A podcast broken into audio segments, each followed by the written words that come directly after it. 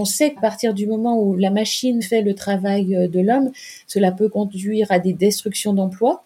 Il faudra d'autres compétences pour transformer le, le travail et l'emploi en fonction de ces nouvelles façons de travailler. Bonjour Mireille Clapeau. Bonjour.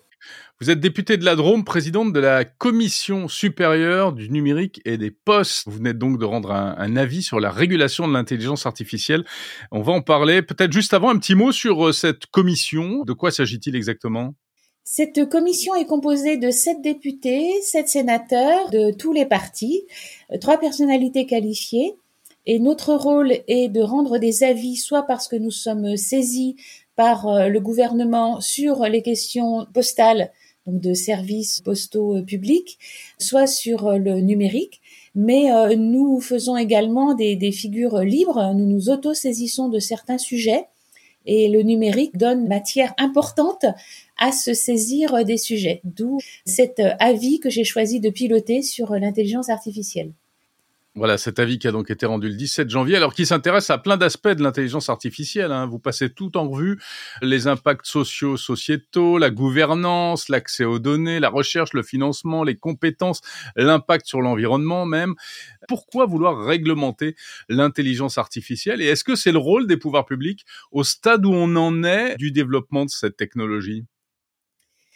Effectivement, on se pose la même question. Faut-il laisser faire euh, la main invisible du marché et puis faut-il euh, euh, laisser la, bride longue à la technologie? Ou faut-il, en tant qu'acteur public, nous sommes législateurs et nous sommes donc régulateurs, faut-il réguler au risque de trop réguler et d'empêcher l'innovation? Donc nous pensons, nous, que nous avons une parole à porter. Nous avons commencé par nous poser la question de, du bon niveau de régulation parce que la littérature est abondante sur l'intelligence artificielle. L'intelligence artificielle, elle évolue à la vitesse grand V, même si elle est présente dans nos vies de toutes les façons, et, je commencerai même par les, les calculatrices, hein, qui sont une forme d'intelligence artificielle. On sent bien qu'il y a eu un, saut technologique quand l'intelligence artificielle générative est arrivée. Et donc, tout le monde s'en occupe de l'intelligence artificielle.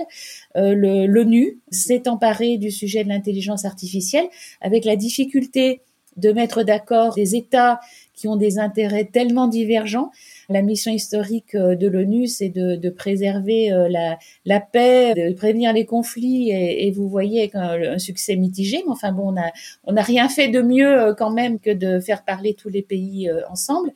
Au-delà de l'ONU, l'OCDE aussi a fait un gros travail sur l'intelligence artificielle. Je siège aussi à l'Assemblée parlementaire du Conseil de l'Europe, qui est l'ensemble des 46 pays et qui travaille plutôt sur les, droits humains, l'état de droit, la démocratie, et le Conseil de l'Europe fait aussi euh, un travail important.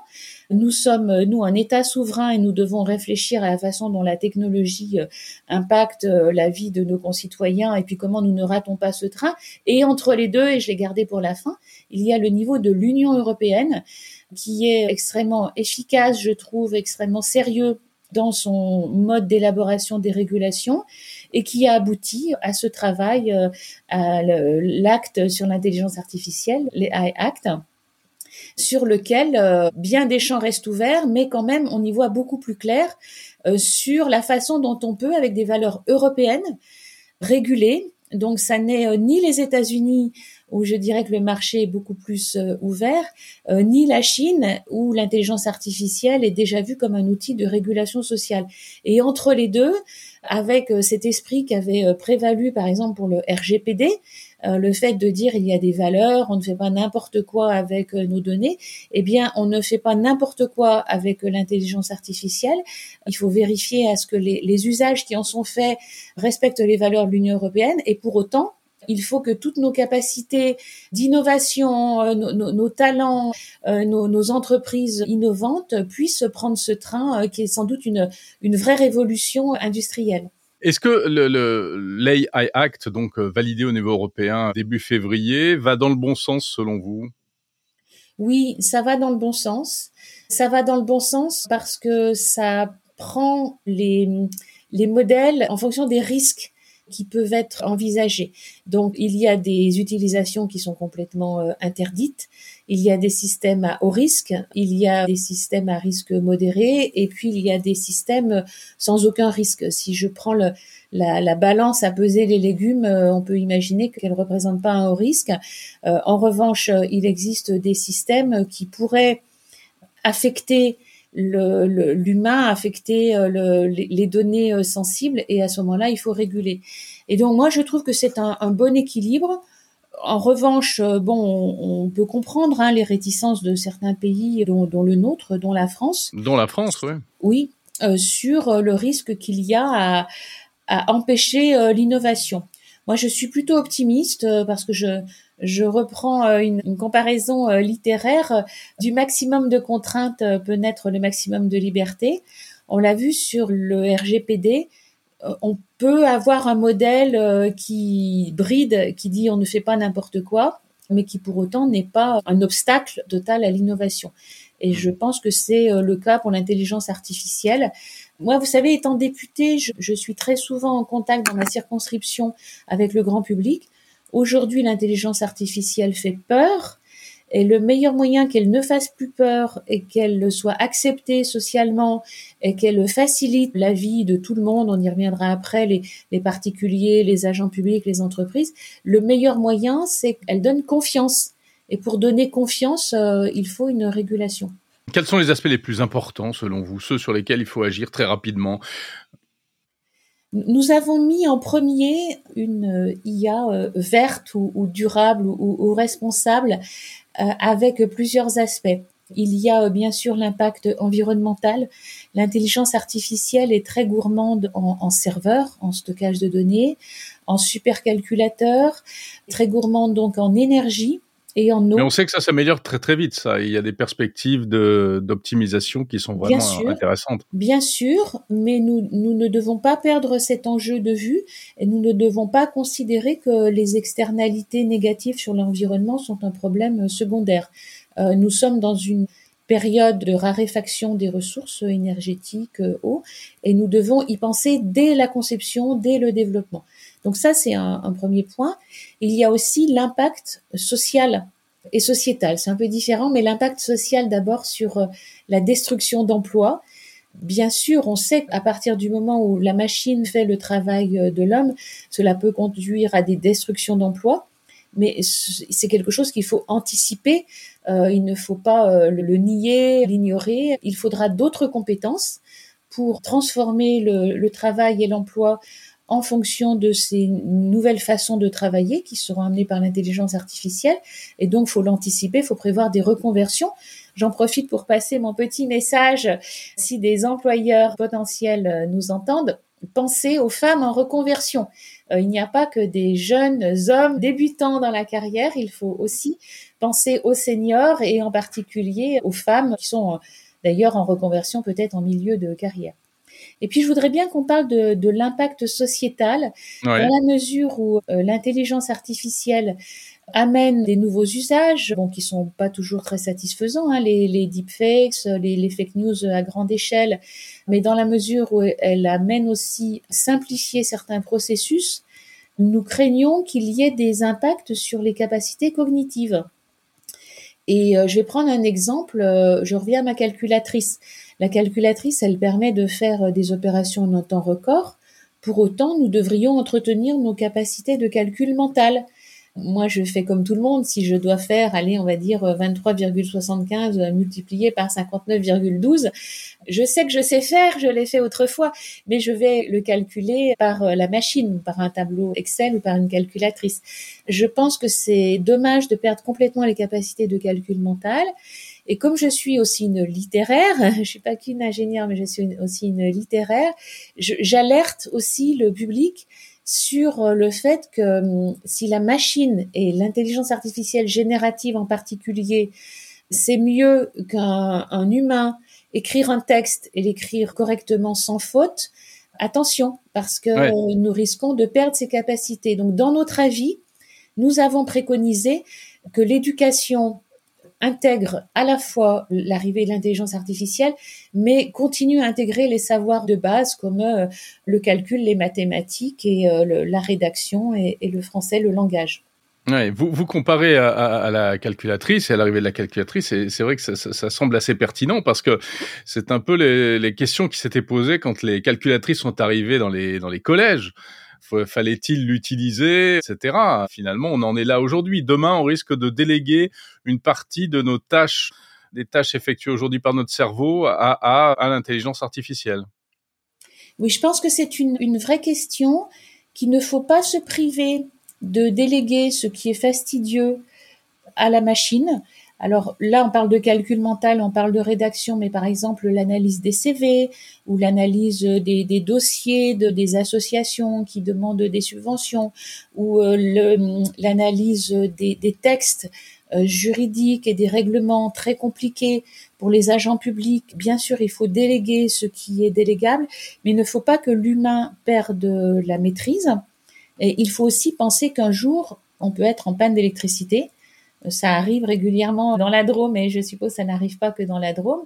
Et on peut ne plus avoir de, batterie, et, donc il faut pouvoir reprendre la main et donc maîtriser les savoirs fondamentaux qui permettent, en cas de, fonctionnement dégradé, de faire à la place de la machine et de rectifier aussi les biais, parce qu'on sait qu'une machine peut en finale sortir quelque chose qui a l'apparence du vrai, du juste, mais euh, au fond ne pas avoir sorti euh, la bonne décision. Donc c'est toujours l'humain qui doit euh, garder le dessus.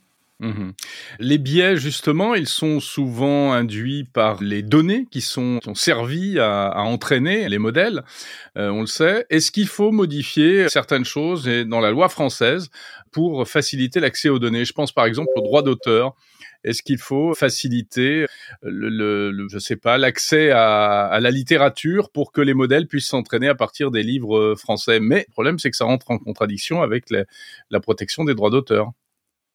Nous, ce que nous pensons, c'est qu'il faut avoir une politique publique de données de façon à ce que la France, mais surtout l'Union européenne, parce que la souveraineté, elle se définit au niveau européen, ait la matière, le carburant pour que l'intelligence artificielle fonctionne sans faire appel à des jeux de données qui seraient importés de, puissances qui n'ont pas forcément les mêmes intérêts que nous, par exemple euh, les Amériques ou euh, par exemple l'Asie.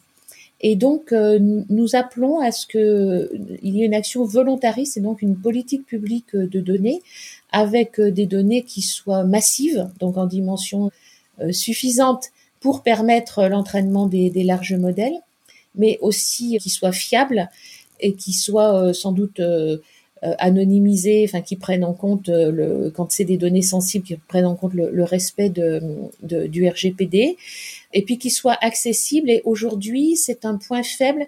Nous avons potentiellement beaucoup de données, mais qui ne sont pas suffisamment collectées. Et en particulier, j'appelle aussi les hum, collectivités, les, les, pouvoirs publics à bien penser qu'il faut mettre ces données à disposition. Ça, c'est un aspect du sujet.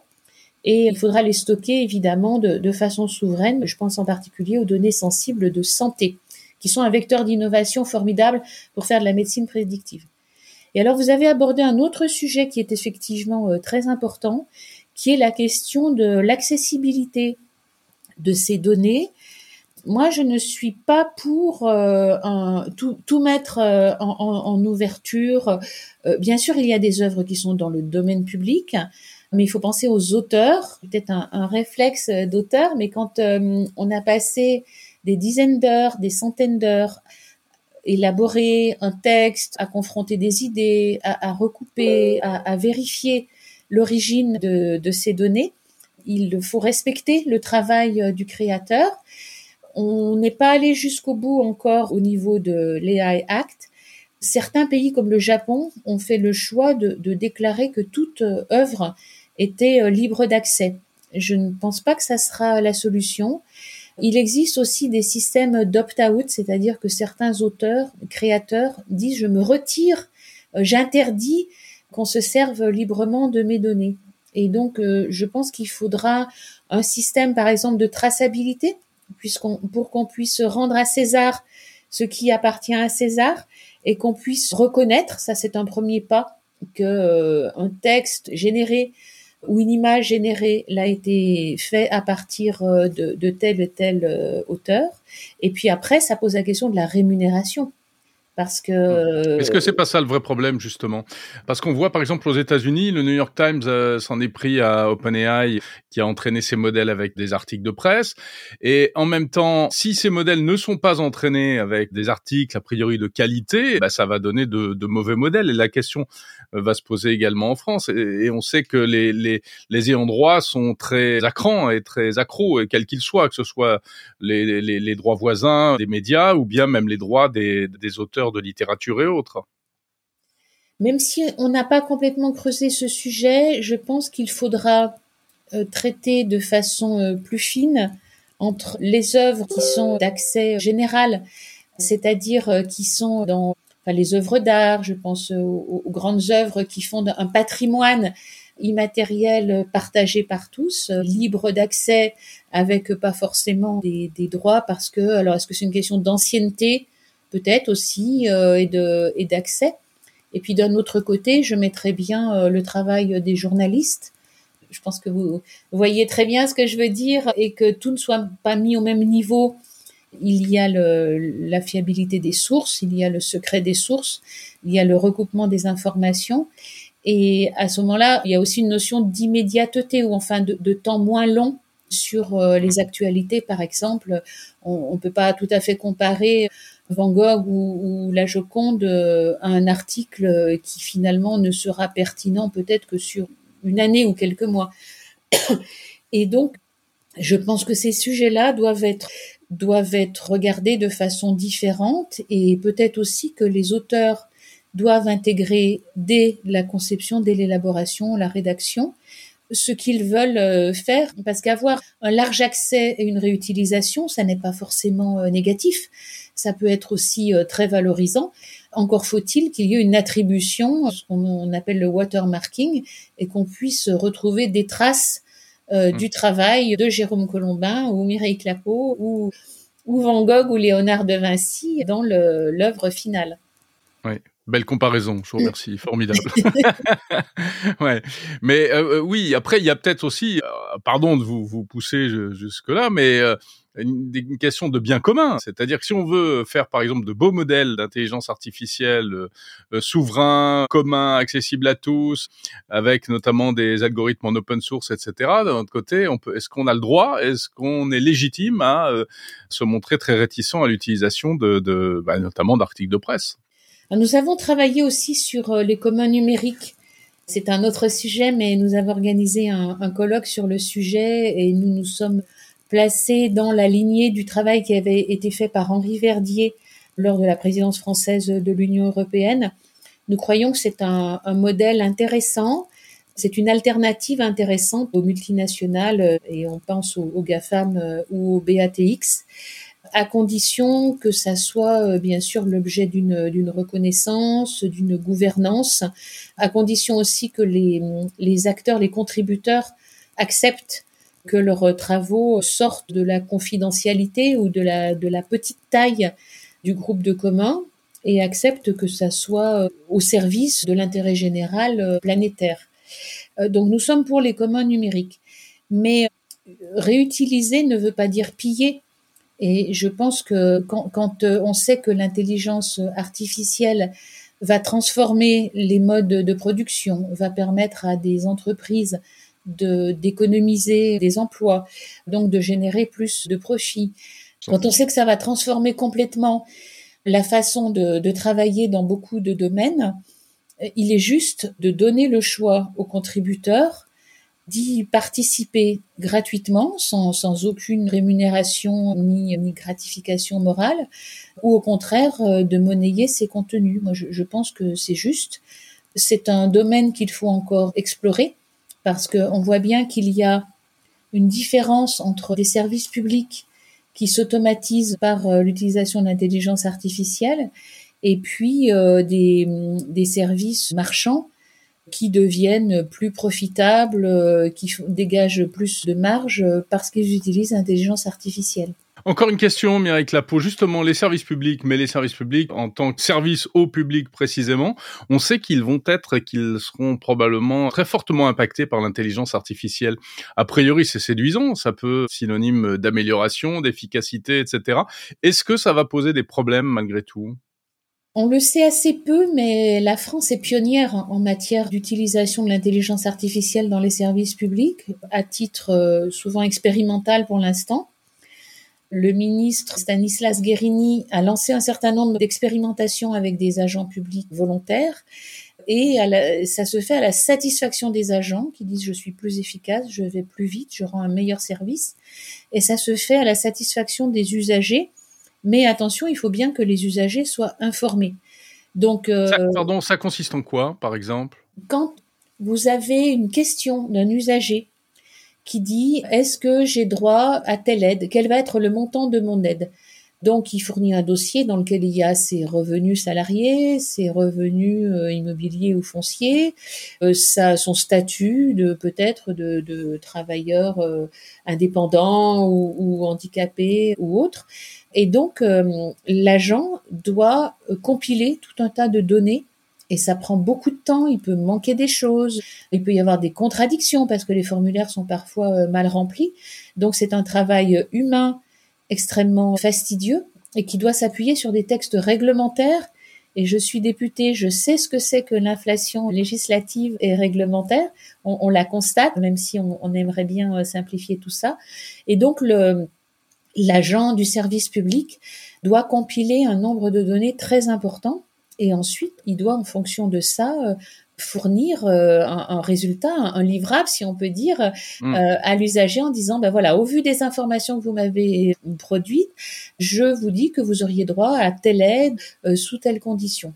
Eh bien ça, l'intelligence artificielle, elle peut grandement le simplifier, l'accélérer, mais il faut absolument que l'usager soit informé parce que ça n'est pas possible de laisser la machine prendre le pas et il faut que l'agent du service public ait la main au final sur ce que propose l'intelligence artificielle pour éviter les, aberrations, pour éviter euh, les, hallucinations.